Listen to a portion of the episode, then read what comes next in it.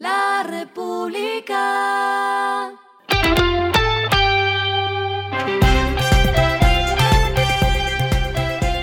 Al final de la jornada, esto es lo que debes saber sobre el comportamiento de los negocios, las finanzas y la economía.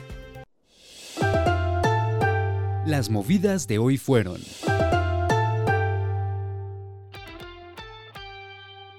La decisión sobre el proceso de integración entre las aerolíneas Viva y Avianca en manos de la Aeronáutica Civil se tomaría a principios de marzo, pero hoy la autoridad aclaró que el proceso se podría alargar por recursos interpuestos por terceros interesados.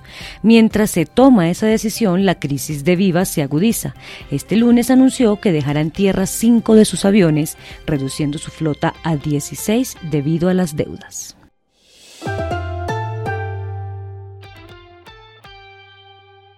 Hablando de Viva, Latam Airlines Colombia ofreció sus sillas disponibles para reacomodar a los pasajeros de Viva Air Colombia que se verán afectados a partir del 21 de febrero por la decisión de dejar cinco aviones de su flota en tierra.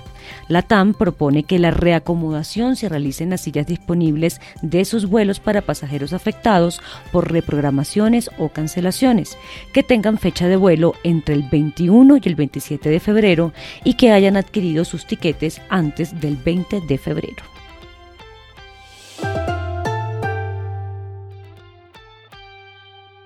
Linus Capital Partners adquirió 100% de las acciones de la clínica Medicades en Ibagué, convirtiéndose en uno de los principales operadores de salud en Colombia. La compra hace parte de la estrategia de la empresa que busca mejorar la atención médica en las ciudades intermedias del país.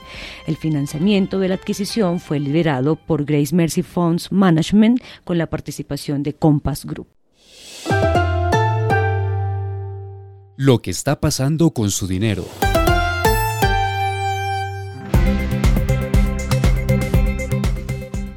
El ahorro de los 18,5 millones de trabajadores en los fondos privados en enero de este año sumó 360 billones de pesos, según informó el presidente de Asofondos, Santiago Montenegro. Señaló que siguiendo el buen desempeño del último trimestre de 2022, en enero se reportaron ganancias por 14 billones de pesos, lo que acentuó la tendencia de crecimiento.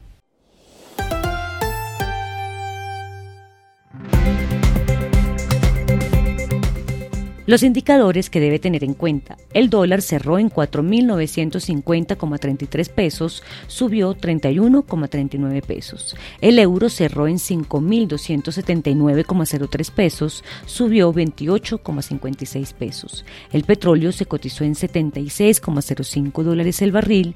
La carga de café se vende a 2.220.000 pesos y en la bolsa se cotiza a 2,41 dólares.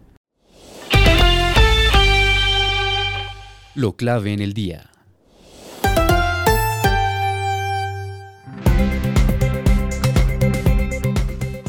Durante el lanzamiento de Campesena, la estrategia que lanzó el SENA para beneficiar a más de 3 millones de campesinos, el presidente Gustavo Petro dijo que el próximo lunes se reuniría con el gremio ganadero para revisar la oferta de ventas de tierras que había suscrito junto al gobierno el pasado 6 de octubre. Esta propuesta de Fedegan ojalá se cumpla, es para ya, no para dentro de 20 años, dijo el mandatario. Y la ñapa es que mañana será un día duro. Ahora la protesta es de los taxistas, quienes se levantaron hoy de la mesa de diálogo con el gobierno y anunciaron un paro para mañana.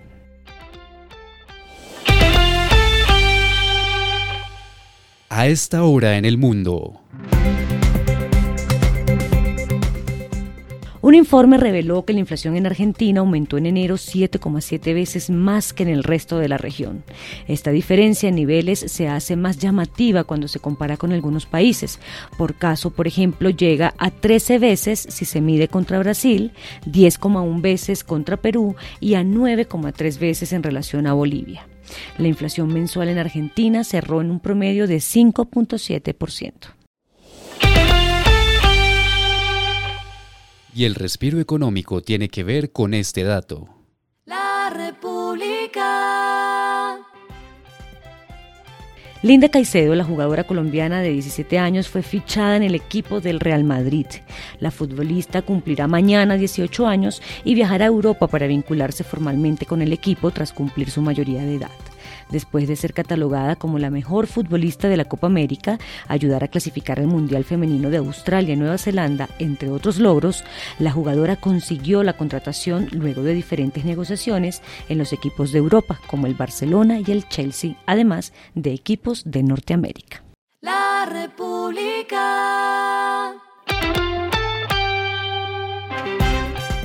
Y finalizamos con el editorial de mañana, una verdadera meta para el plan de desarrollo.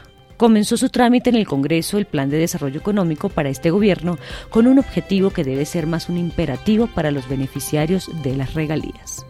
Esto fue Regresando a casa con Vanessa Pérez.